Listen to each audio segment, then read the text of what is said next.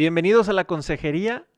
Estamos arrancando nuestra segunda parte de lo mejor de nuestra segunda temporada. Los 20 capítulos que consisten en esta segunda temporada de la consejería. Ya sea si nos estás viendo por YouTube, si nos estás viendo también en Facebook o en Instagram, o si nos estás escuchando nuestros podcasts a través de Spotify o en Apple Podcast.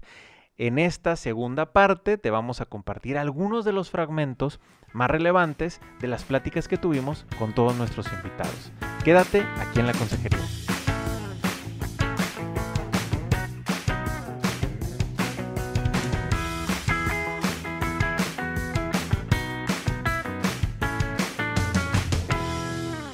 ¿Qué tal? Soy Carla García junto con Indalecio Montemayor transmitimos este podcast de la Consejería desde Monterrey, Nuevo León, México.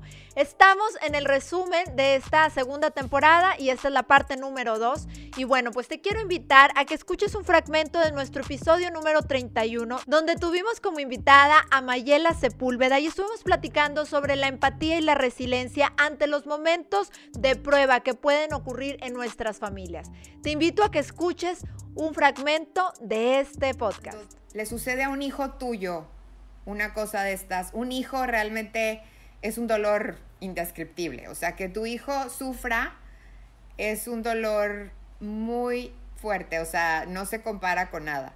Eh, y bueno, pues volviendo a la pregunta, son cosas que suceden que a nadie nos gustaría que nos pasaran, pero ya estando en esa situación, pues creo que hay muchas lecciones que aprender y, pues es parte del crecimiento, es parte de la madurez. Y claro, como me dijo una vez una amiga que es tanatóloga, porque yo le decía, bueno, pues ciertamente para mí, eh, para este tipo de situaciones han sido para mí, esta situación con mi hija ha sido un, un parteaguas en mi vida y, un, y un, eh, una oportunidad de crecer interiormente, humanamente. Y ella me detuvo y me dijo, si tú quieres, puede suceder así. Si tú quieres. Y tiene toda la razón, porque la decisión de cómo vivir estas cosas depende mucho de uno. O sea, cómo vas a enfrentarte con estas situaciones depende mucho de ti mismo, de la actitud con la que la enfrentas, de, cómo te, pues justamente lo afrontas y, y cómo te levantas de esto, ¿no? No es fácil, ¿eh? No, no es nada fácil, no estoy diciendo que es fácil.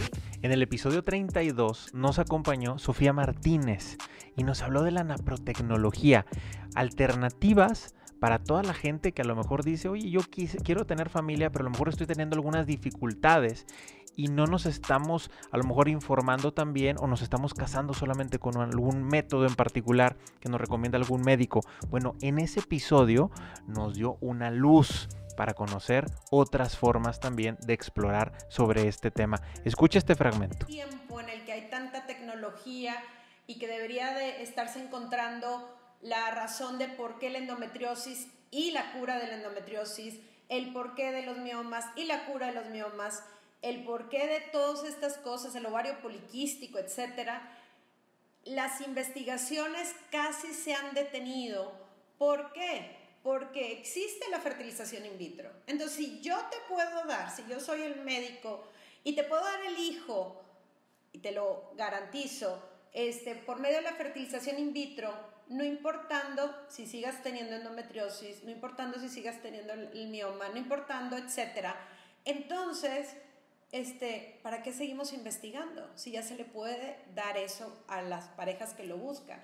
Cuando en realidad la mujer hasta puede tener el hijo y después deprimida porque sigue con el ovario poliquístico o porque sigue teniendo la endometriosis, batallando con unos eh, tremendas eh, síndromes premenstruales tremendísimos y en nuestro episodio número 33, Indalecio y yo estuvimos platicando cómo aprovechar el tiempo para trabajar en el matrimonio y en el noviazgo, compartiendo la herramienta de Checkup que tiene para ustedes FamilyLink de manera gratuita y bueno, al alcance de todos, ya que es virtual escucha un poco de cómo puedes trabajar, ya sea que estés casado o ya sea que tengas una pareja con la que estás pensando en tomar la decisión de casarte y que, bueno, puedan trabajar en cómo desarrollarse y ser mejor pareja. Sin embargo, la herramienta es individual y la idea es realmente hacer un análisis y un cuestionamiento de qué cosas estamos haciendo o dejando de hacer que pueden influir en la formación de nuestros hijos. Eh, y en el tema individual es porque también en, en los procesos de consultoría se acercan eh, personas que de manera individual traen crisis muy importantes. A veces son personas con mucho éxito profesional, pero realmente se han visto que, se enfocaron totalmente al tema del éxito en su carrera profesional, pero dejaron de lado totalmente el desarrollo humano.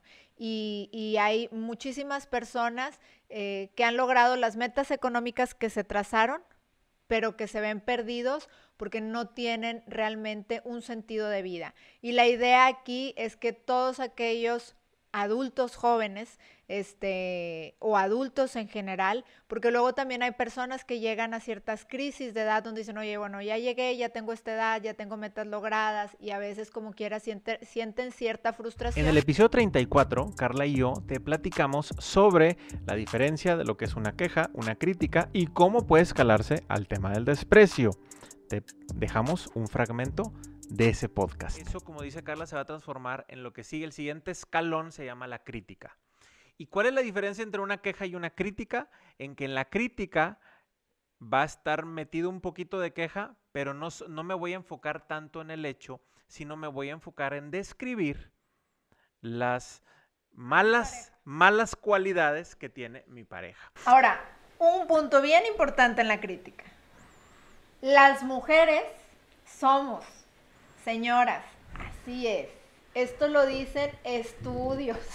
No es, algo que se ha estudiado por varios años eh, en parejas y se ha, se ha visto cómo es la manera de interactuar por más de 30 años por el doctor John Gottman. Y entonces, cuando se analizaban a las parejas es, las mujeres traemos en el 80% de las ocasiones los temas a la mesa. ¿Cómo los traigamos las mujeres?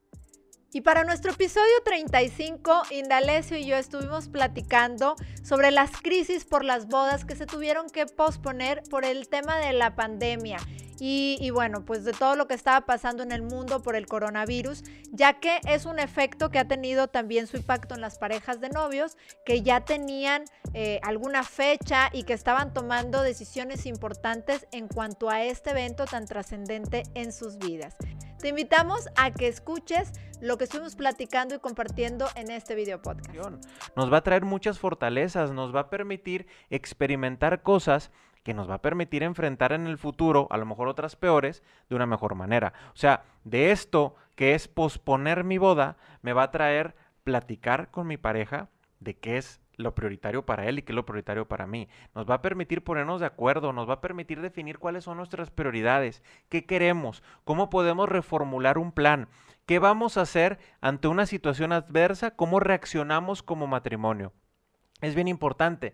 Y también cuál es nuestra postura ante el exterior. Es decir, todas esas opiniones que nos llegan por todos lados, ¿cómo las vamos a tomar como pareja?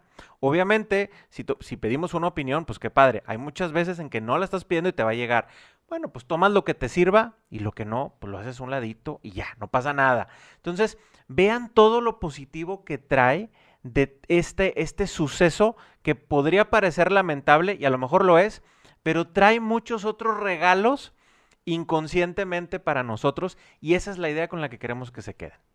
Definitivamente. Eh, lo valioso de, de, esta situación, como bien lo dices, es a lo que se enfrentan y lo que se va a aprender y cómo se va a enfrentar. Pues...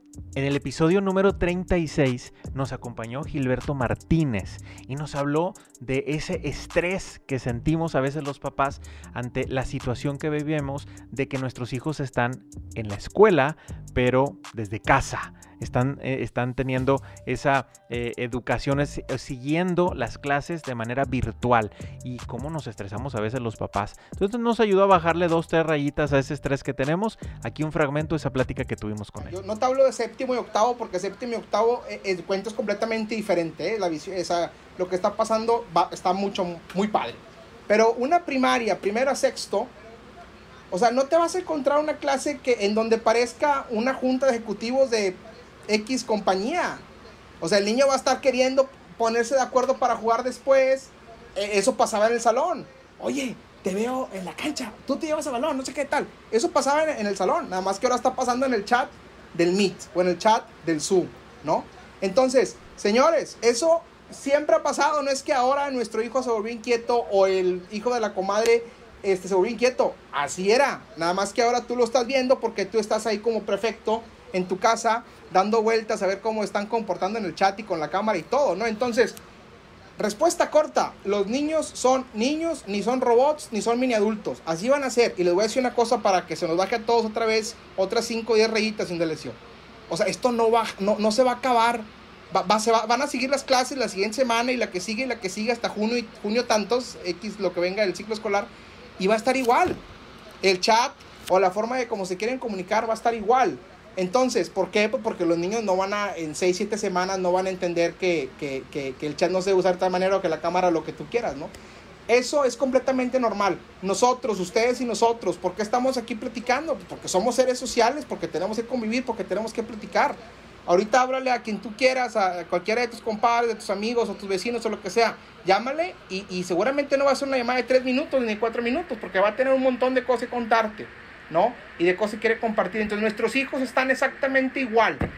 ¿Qué tenemos que hacer? Meternos a la cabeza que tenemos que ser ahorita más que nunca empáticos tenemos que ser empáticos con el profesor, porque el profesor también tiene hijos en, su, en algunos casos, o también tiene su casa. Posteriormente tuvimos como invitada a Ana Gaby Cantú de Galván para nuestro episodio 37. Estuvimos platicando con ella sobre cómo tener una conexión emocional en tiempos de crisis. Y bueno, escucha los interesantísimos tips y lo que estuvimos platicando con ella en este fragmento del video. En este momento lo único que podemos hacer, o sea, en un momento, de, como les ya de cuando una emoción nos supera, eh, la verdad es que lo único que vamos a hacer es lastimar nuestra relación.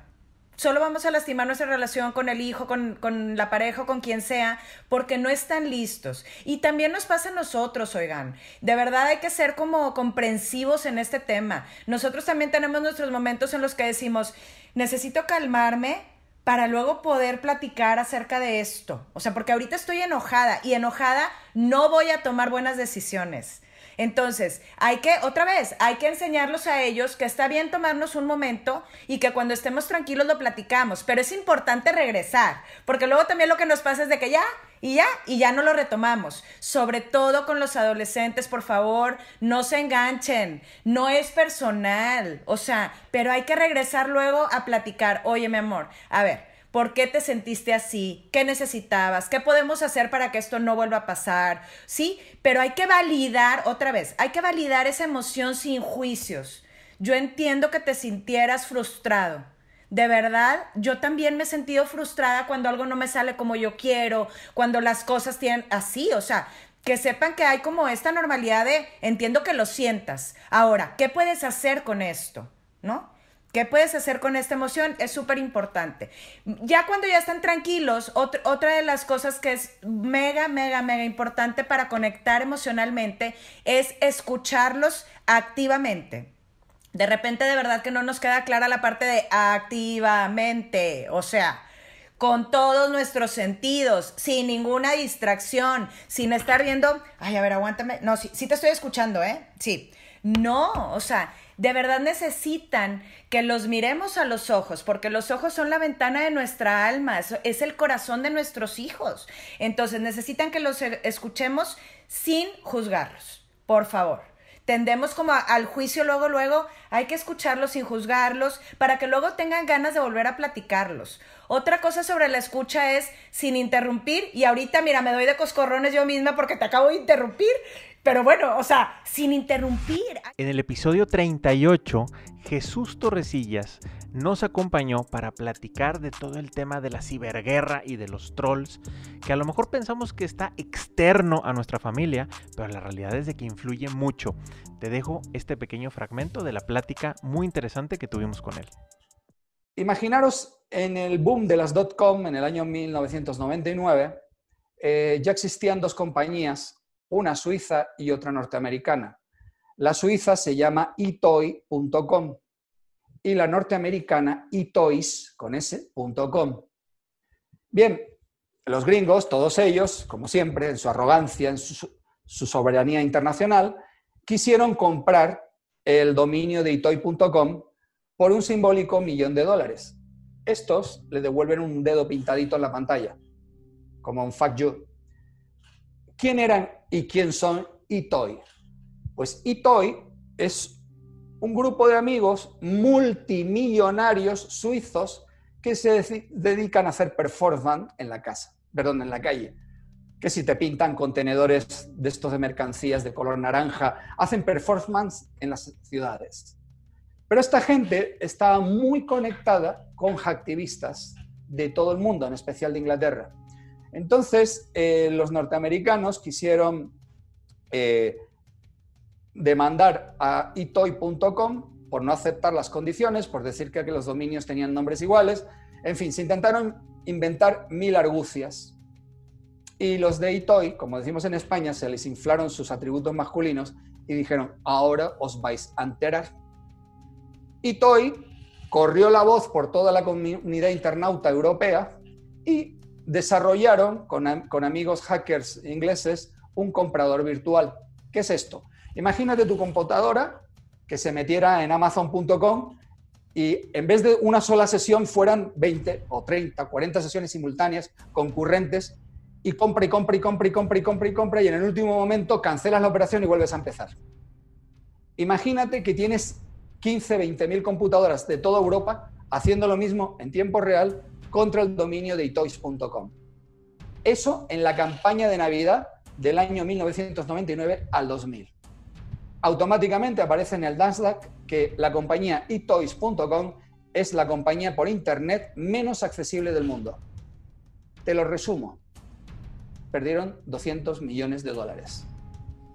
Al año y medio siguiente desapareció. Esa compañía fue absorbida por Toys R Us, también en quiebra. En nuestro episodio número 39 nos acompañó Maru Gómez para asesorarnos a los papás que queremos fomentar la lectura a nuestros hijos, pero muchas veces nosotros no tenemos ese hábito de la lectura. ¿Cómo podemos eh, formar hijos lectores cuando no tenemos ese hábito y qué cambios y qué cosas podemos hacer en casa? Eran tips súper sencillos que, bueno, podían apoyarnos a impulsar a que nuestros hijos tomaran ahora sí que mucho más la lectura en serio. Quédate a escuchar un fragmento de lo que estuvimos platicando con ella. Que yo he empezado como rigurosamente a leerles este, noche tras noche y que he introducido más los libros. Uno es em, la capacidad de análisis que ellos se van haciendo a, este, a situaciones en general de la vida este, preguntas que yo, por ejemplo, digo, ¿en qué momento hacen tanta pregunta que yo de chica no me cuestionaba esas cosas? Entonces, siento que esas lecturas, aunque sean cuentos cortos o series largas, les dan esa capacidad de un pensamiento crítico, de hacer un análisis este, más allá de quedarse con lo que les están mostrando. Y otra, otra cosa es la empatía, logran ponerse más fácil en, en situación del otro, porque han leído a tantos personajes que son capaces de ponerse en los zapatos de él y entender a través del personaje. Y aunque yo no lo haya vivido, aunque no sea yo a la que se le apareció el lobo en el bosque, yo ya sé cómo se siente que se me aparezca un lobo, ¿no? Ya, ya, ya sé cómo voy a reaccionar ante eso.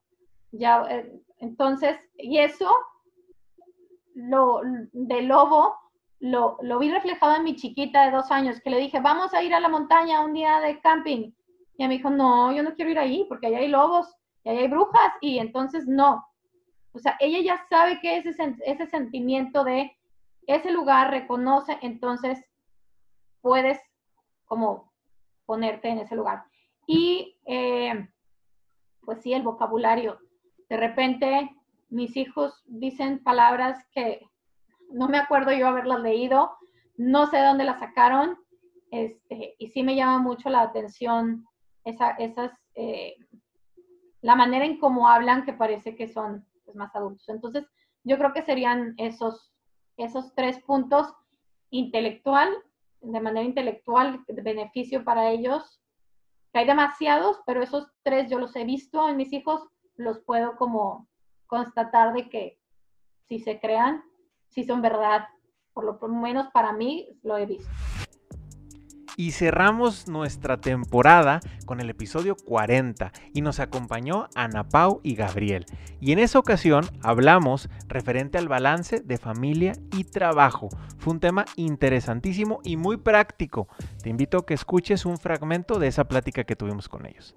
Las prioridades, independientemente qué es lo que estemos viviendo, si sea una oportunidad de crecimiento, si sea un reto, si sea una crisis, una situación de salud y demás, si tenemos bien definidas nuestras prioridades, vamos a poder volver a intentar llegar a ese balance. Que como les decimos, no somos estáticos, nuestra familia no es estático, nuestro matrimonio no es estático, la sociedad no es estático, entonces no, no podemos hablar de que, ah, ya llegué al balance trabajo-familia ahorita. Qué padre que Oye, ¿estás bien? Disfrútalo. Disfrútalo. Lo que dure. Tómale foto. Por cinco minutos. Sí, sí, sí, Porque en cinco minutos no sabes si el chamaco se cayó, ¿verdad?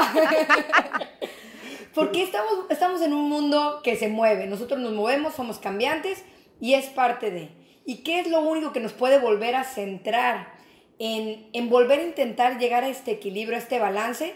Es volver a acordarnos cuáles eran nuestras prioridades y como, como bien lo dijiste, de manera individual, primeramente, o sea, a ver, a ver, ¿qué es lo que quiero? ¿Cuál es mi misión en esta vida?